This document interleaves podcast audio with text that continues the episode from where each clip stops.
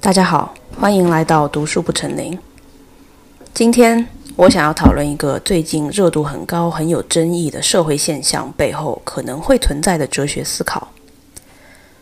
这个社会现象就是有一个韩国女明星跑到巴黎去跳脱衣舞，然后有两位中国女星去看了这场脱衣舞。这个事件好像在韩国媒体和西方媒体的社交网络上的讨论并不多。反而在中文网络掀起了巨大的争议。这些争议包括了女性主义、男性凝视、亚裔的处境和地位、女性的性解放和资本主义。我觉得，在一切众说纷纭的揣测和争议背后，真正的问题其实是一个关于自由的争论。这个问题之所以让每一个人都想要插手插两句话。就是因为我觉得他在探索一个非常棘手的哲学问题，有关现代社会个人自由的界限。什么样的自由才是真正的自由？一个自由的社会是否需要给予自由一些边界？如果是的话，这个边界又应该在哪里？为什么我们一方面觉得女性应该有穿衣自由，应该有穿短裙、穿紧身衣、穿漂亮性感的衣服而不被凝视、谴责的自由？但另外一方面，我们又觉得主动穿很少很少的衣服、衣不蔽体，或者说跳脱衣舞，不算是真正的自由？又或者说，一个社会应该对一些尺度过于激烈的自由加以限制，那么这个自由的界限应该在哪里？这个是这期播客想要讨论的问题。嗯，在讨论这个观点之前，我想要介绍两篇非常著名的西方政治哲学论文，可以说是在讨论什么是个人自由这个问题上，在现代西方语境中最有影响力的两篇文章。这两篇文章我会结合在一起讲，分别是以赛亚·柏林的《两种自由概念》（Two Concepts of Liberty） 和。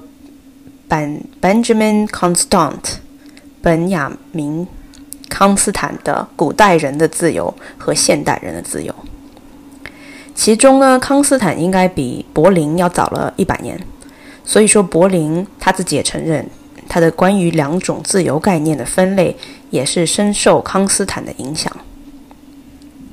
在这两篇文章里，柏林和康斯坦都陈述了两种不同关于自由的定义。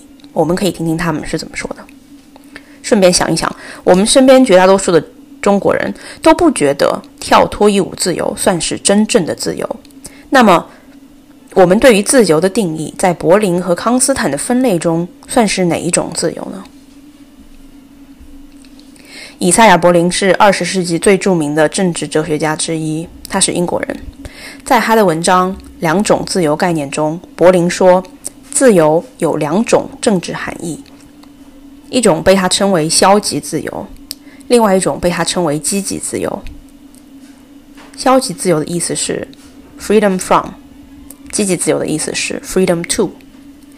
你看它后面跟的介词是不同的啊，一个是 from，一个是 to。那我们来一个一个说，消极自由是什么意思？消极自由的定义是。当没有人来干涉我的行动的时候，我就是自由的。从政治意义上，或者说社会意义上来说，这意味着我可以没有阻碍的去做我想做的事情，我能做的事情。那有一些事情当然就不算是消极自由了，比如说，嗯，读懂黑格尔的自由就不是消极自由，因为比如说我可能本来就读不懂黑格尔，或者说。用刘翔的速度跑完一百一十米跨栏，这个不算是我的消极自由，因为咱们本来就做不到他那个速度。那我给大家举个例子，什么是消极自由？我觉得在年轻人呼吁他们想要有躺平自由的时候，他们的诉求是一种消极自由。年轻人想要的是自己躺在被窝里刷手机，啥也不干，点外卖的时候。撸猫的时候，不会有一个老板来自己来让自己加班，不会有爸妈来指责自己熬夜，不会有社会的声音对我们这个躺平的行为进行谴责。年轻人对于躺平自由的诉求是他们对于消消极自由的渴望。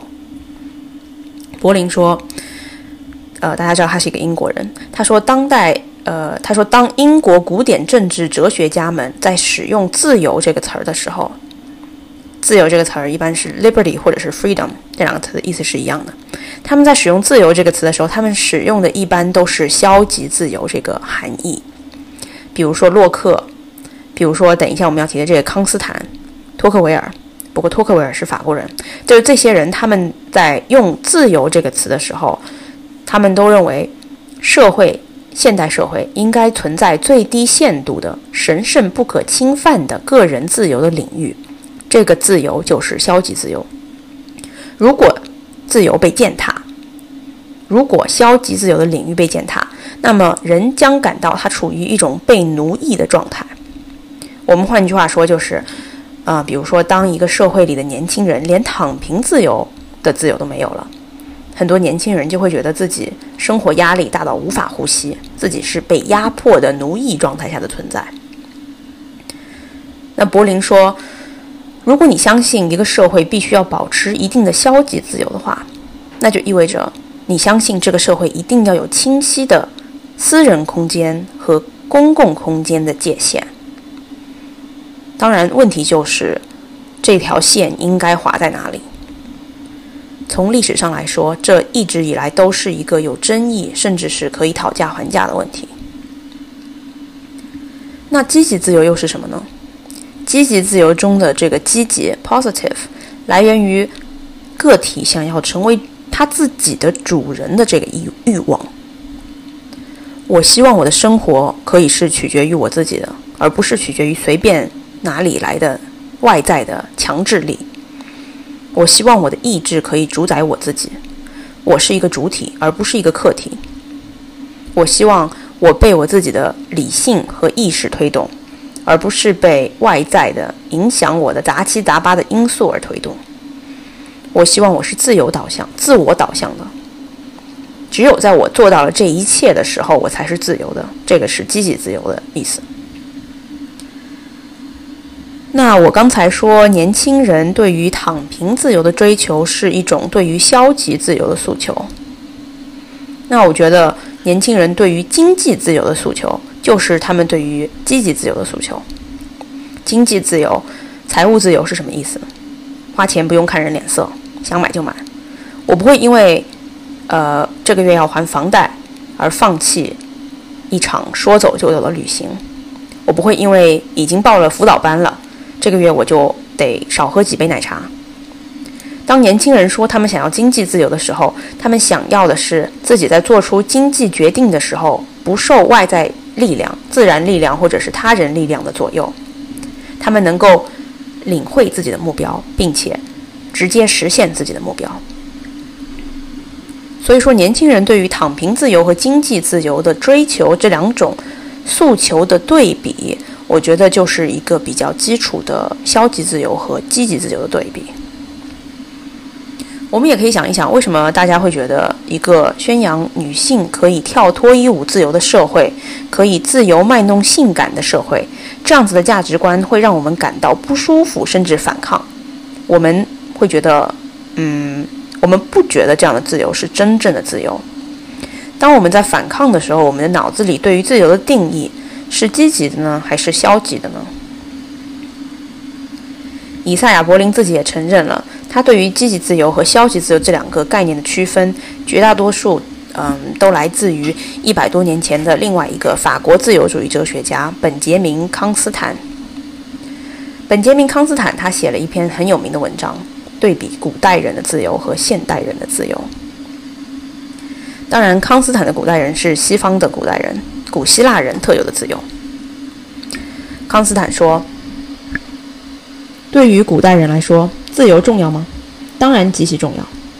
在古希腊的雅典，作为一个公民，就意味着你是一个自由的人。那么，嗯，古希腊人对于自由的定义又是什么呢？对于古希腊人来说，自由意味着你可以自由的，你有自由去。”参加集体的政治讨论，你有自由去成为这个古希腊政治体的一部分。你有自由不去耕地，不去做奴隶，不用在家里面做女人、打扫家务。你有自由去参加政治活动。康斯坦说：“从这个角度理解的自由，它和个人完全服从集体的这个服从的结果是一致的。古希腊的自由和古希腊的服从是一致的。一个自由的古希腊人，他在行为上是完全等于一个服从，就完全服从于集体活动的希腊人。”因为古人没有这个个人权利的观念，他也没有私人空间和公共空间的区分这个观念。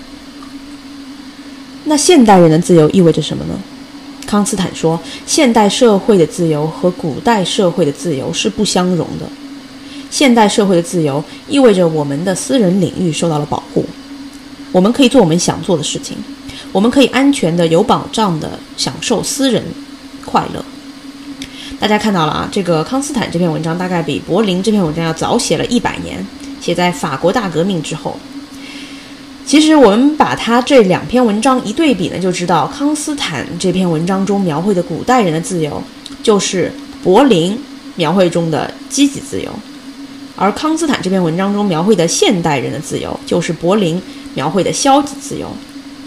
而康斯坦本人呢，明显是更加推崇这种。现代人的自由了。康斯坦对于法国大革命的批评就是，他们错误的想要把古代自由，嗯，放在现代这样子的一个环境中。其实，在一整个现代西方世界，他们对于自由的崇尚，我觉得就是一种消极自由领域的不断扩张。我在美国经常跟一些极端自由主义分子打交道，他们都是一些正经的学者，在美国。有终身教职的大学教授，嗯，就我跟他们在研讨会上讨论他们写那些文章的时候呢，经常讨论的话题，让我觉得作为一个中国人是有点瞠目结舌的。他们想让这个消极自由扩张到什么程度呢？有一些自由主义学者，他就写文章说，他觉得美国国家不应该对毒品进行管制。大家知道，美国已经不对大麻进行管制了。但是我甚至就最近就真的就是上个月读了一些呃教授的文章，跟他们讨论探讨，就是说甚至连冰毒、海洛因这种毒品都不应该受到管制。啊，写了很多呃文章来讨论为什么不应该受到管制？因为国家应该最大化的去维护这个私人领域的空间，消极的自由是完全神圣的，并且应该不断扩张。我不是说这是绝大多数美国人的看法，但是我觉得在现代西方思想史的发展过程中，确实有非常长远的这样子的一段观点，就是觉得现代自由的发展就是应该通过呃消极自由不断扩张达到的。那这种扩张呢，在中国有时候就是会碰到壁垒，有时候我们看到西方国家这种猖狂的自由，会让我们感觉到有点不适。让我们感到瞠目结舌，这个自由是不是有点太过分了？那在我们感到这个自由有点过分的时候，我们崇尚的，下面是我想说的，我们崇尚的不是不自由，我们崇尚的不是反自由，我们崇尚的是另外一种对自由的理解。这也是我这一期播客想要讨论的一个话题，就是我们的公共探讨空间里需要有更多对于什么是自由的讨论。我们可以反对。西方世界对于消极自由的崇尚和理解，但是我们也需要更多的关于自由是什么这个问题，属于我们自己的探索，而不是一味的拒绝或者是接受西方价值观。我们需要更清楚的探索什么样的自由才是中国人民中文语境里的人民想要崇尚的自由。OK，播客第二段，我想要讨论另外一个问题。通过这个问题，我想要继续巩固我在上一段总结里说的一个观点，那就是在我们中文语境中，需要更多对于自由界限的讨论，而不是一味的道德指责，说什么是错的，什么是对的，或者说在道德层面我们该不该允许什么。我们需要的不是道德上的谴责，我们需要的是政治层面的公共讨论。通过这些公共讨论来划分我们社会对于个人自由需要的界限。OK，我想问的这个问题就是把两个极端放在一起比较。我想问大家觉得跳脱衣舞自和卖身自由和戴头巾蒙面自由算是同一种自由吗？那当然，我不是说跳脱衣舞就等于是卖身了，但是我想把这个现象更极端化一点。我想把两个极端放在一起比较，一方面呢是女性是否有出卖自己身体自由，另外一方面呢是女性。完全是否有完全遮盖自己身体的自由？这个问题听起来可能有点奇怪啊。但是我想问的就是，呃，这两种自由算是同一种自由吗？你可能第第一个最直接的想法就是 no，当然不是了，当然不是同一种自由。那为什么这个问题值得讨论呢？因为有意思的是，这两种极端的自由在很多社会。在有一些社会都是被禁止的，然后在另外一些社会又都是被允许的，这就足以说明它不是一个完全黑白分明的事情。有一些自由呢是黑白分明的，比如说，没有社会允许老百姓拥有杀人自由，没有社会允许老百姓拥有近亲交配自由，对吧？这种就是黑白分明的。一个允许杀人的社会和一个允许近亲交配的社会是一个反自然的社会。但是对于卖身和戴头巾蒙面这两件事情，不同的社会都有不同社会的态度。大家知道，嫖娼啊，女性出卖自己的身体换取金钱，在美国是非法的，在中国也是非法的，但是在荷兰是合法的。穆斯林女性因为宗教原因戴头巾这个事情，在法国的公共空间就是非法的。大家知道，呃，这个政策被叫做 “laicite”，是法国呃近十年来最有争议的公共话题。就是法国共和主义是禁止女性在上公共学校的时候，或者是进入一些公共社会空间的时候戴着那个穆斯林的头巾的。然后一些法国穆斯林就在那儿移民啊，就在那儿抗议，就说他们的自由被压迫了。与之对比的呢，就是当然戴头巾在很多很多阿拉伯国家是合法的，甚至是强制的。沙特阿拉伯、卡塔尔这样子的国家，当地女性是没有办法不戴头巾出现在公共场合的。大家也知道，前几年在伊朗出现了女性在公共场合露出头发，然后被警察暴力打死这样的社会现象。所以说，我想问的问题就是。我们单单从理论上面讨论这些自由究竟属于怎么样的自由？卖身、呃嫖娼、戴头巾蒙面这两件事情看似是两个极端的现象啊，呃，履行这两种自由，但是履行这两种自由看似本质上都是一种消极自由。换句话说，他们都属于那种我想干嘛就干嘛，你干嘛管我呀这样的自由，但是。这种消极，这两种消极自由，在有一些社会被限定，又在另外一些社会被允许了。每一个社会，不同的社会，都好像有对于这些自由不同的容忍和不同的排斥。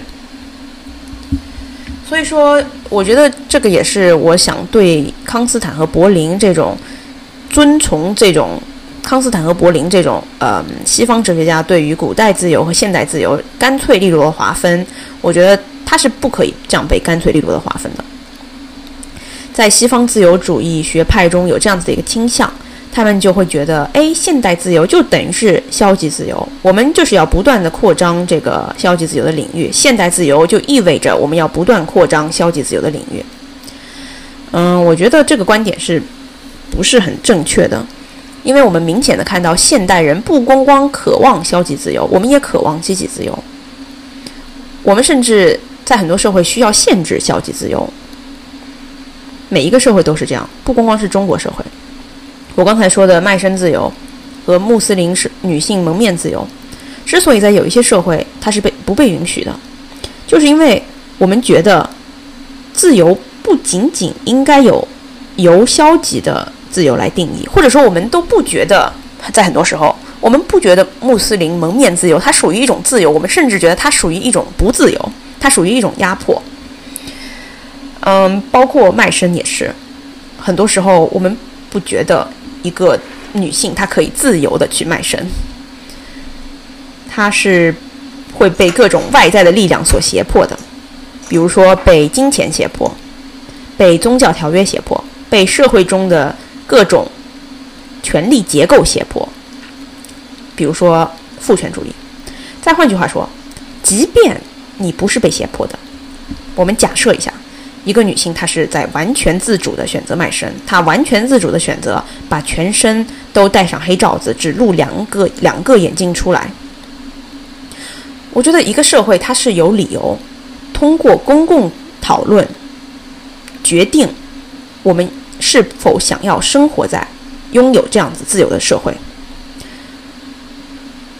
我们可以经过公共讨论来决定，哪怕一个女性她是完全自主的。做出了这个决定，她都不应该，她都不应该决定去卖身，她都不应该决定像沙特阿拉伯妇女一样穿着宽大的黑袍子，呃，眼睛就只有两个眼睛可以看得见，在街上这样子荡来荡去。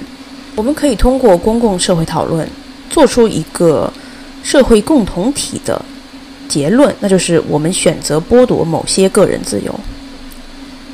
那你可以问。社会共同体又应该建立在怎么样的基础上做出这个剥夺部分个人自由的决定呢？我觉得它应该是建立在一个对于积极自由的追求的基础上。换句话说，虽然说卖身自由和戴头巾自由这两种自由在现实层面看似是完全相反的两个极端的个人决定，一个来自于极端开放的女性，一个来自于极端保守的女性。但是，那就是我这里的假设都是他们没有被压迫。但是我的结论是，这两种个人自由在社会层面都属于政治意义上的自由。政治自由的界限应该由公共社会讨论决定，而不是由简单的是非对错、道德谴责而决定。因为我们只要把眼界放宽一点，就看得到，这种道德谴责在每一个国家。它的程度都是不同的，那我们这个社会应该对什么样的行为进行道德谴责？这不是一个非黑即白的状态，而是一个不断的被时代、被社会话语权拥有者而改变的一个状态。播客的最后，我还想说另外一点。今天我们讨论了很多各种各样边界很模糊的自由，从跳脱衣舞自由到卖身自由，到戴头巾自由等等。我们讨论了这些自由究竟是消极自由还是积极自由？当这些个人自由和公共自由产生冲突的时候，我们要用怎么样的思维模式去限制这些自由？我花了很多篇幅去讨论这些自由是否值得被限制，以及要如何被限制。但是在播客的最后，我想要换一个角度去反对这些观点，就是，嗯，有一些反对限制这些自由的观点持有者会说，我们之所以不应该讨论限制这些自由，是因为我们退一步去看一看这些自由的对象，这些自由拥有者的对象，他们一般都是这个社会被压迫的人。我们会去讨讨论打工人是否应该有不加班自由，但是我们很少会去讨论老板是否有拖延发工资的自由。我们会去讨论学生是否有上班上学化妆自由，但是我们很少会去讨论教导主任是否有侵犯学生隐私的自由。在播客中产生社会争议的自由对象，在这这期播客中，好像永远都是女性。为什么我们很少会去探讨男性应该被限制拥有什么个人自由？举个例子，在大夏天的时候，我们经常会在小龙虾摊上、大马路上看到穿着背心的啤酒肚男人，会把背心撩到自己圆圆的肚子上，然后噼里啪啦地拍自己的肚子。每一次在马路上看到这个景象的时候，我都感觉。这么丑的一道风景线，是对市容的侮辱，是对我神经的侵犯。虽然说中年啤酒肚男性夏天拍肚皮是他的消极自由，但是他侵犯了我活在文明社会的积极自由。我提议他们的自由可以被限制。我提议剥夺啤酒肚中年男人夏天拍肚皮的自由。我这样讲出来，你是不是觉得很好笑？这个话题的好笑程度和社会上关于女性是否应该或者是不应该拥有某一些自由的严肃程度形成了鲜明的对比。在某些程度上，我们觉得女性的穿衣自由或者说不穿衣自由是值得讨论的严肃社会议题。但是为什么一轮到男性，我们下意识的就觉得这个话题有些荒唐，有些瞠目结舌，有些不值一提？这两种态度的对比，是否恰恰意味着我们应该对于女性，或者说总体来说是弱者，是否应该拥有某些自由的时候，相对拥有更宽容、更无所谓的态度？当然。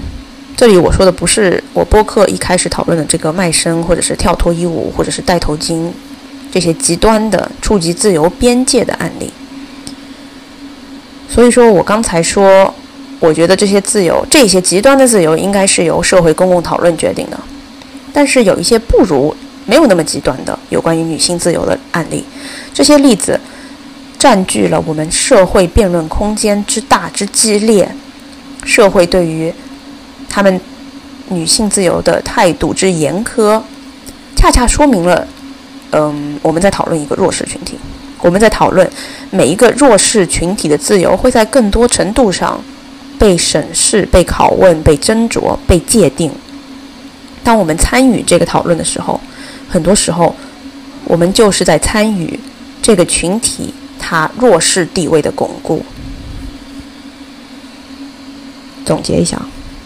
我觉得，当公共自由和个人自由产生冲突的时候，一个社会应该有的态度，不是从道德层面画一条很清晰的界限，直接说我们不该管它，或者说错的这一端就是应该被完全拒绝的这一端。